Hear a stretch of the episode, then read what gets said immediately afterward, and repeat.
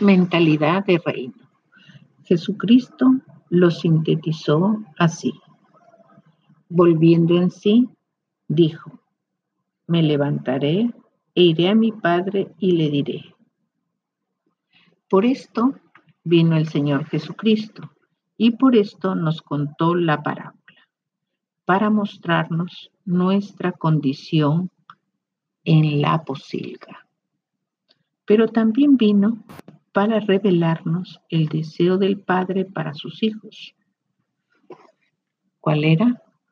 Dice, sacad el mejor vestido, poned un anillo en su mano y calzado en sus pies. Devolvernos nuestra autoridad y legalidad. Posición de gobernantes. Estas son las buenas noticias del Evangelio.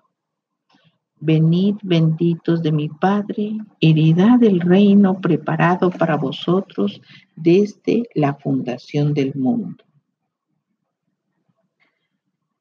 Pero necesitamos la renovación del entendimiento, porque esa es una de las grandes dificultades que el Hijo de Dios tiene para poder establecer su nueva identidad y por ende una cultura de reino, que es crucial para determinar el estilo de vida que vamos a vivir en la tierra. La mente es el instrumento rector de nuestra conducta. Nuestro comportamiento obedece a la programación que se halle en la mente. Por eso es importante que no nos amoldemos al mundo actual, sino seamos transformados mediante la renovación de nuestra mente. Jesucristo lo arriesgó todo para traernos esta revelación. Él arriesgó su trono, arriesgó su gloria, arriesgó sus privilegios de hijo de Dios.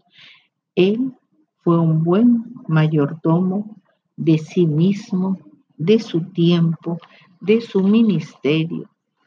Se concentró en su misión en la tierra. ¿Cuál era? Rescatar al hombre y anunciar el reino. Se esforzó, trabajó, luchó y hasta su vida dio pero con ello venció al diablo, al pecado, al mundo y a la muerte. Resucitó y se fue al cielo. Ahora está sentado a la diestra del Padre y es el Rey de reyes y Señor de señores. Todo el poder, la gloria, el honor, riquezas, fama y todo el universo están a los pies de Cristo. No te mires a ti mismo, no te mires en tu propio espejo, no te mires en el espejo de los hombres, mírate en Cristo.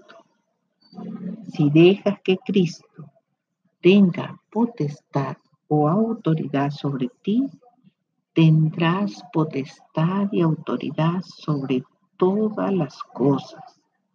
Llámense pecado, diablo, pobreza, enfermedad, etc.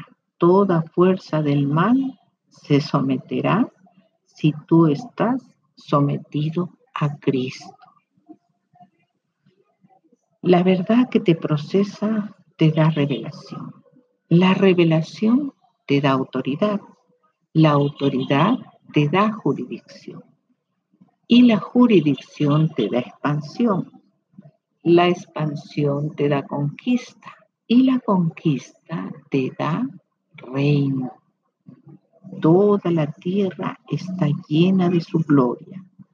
Y también podemos decir como el profeta Habacuc, porque la tierra será llena del conocimiento de la gloria de Jehová como las aguas cubren el mar. Dichosos seremos si entre todas las paradojas de Dios acertamos con esta. El que pierda su vida por mí la encontrará. Amén.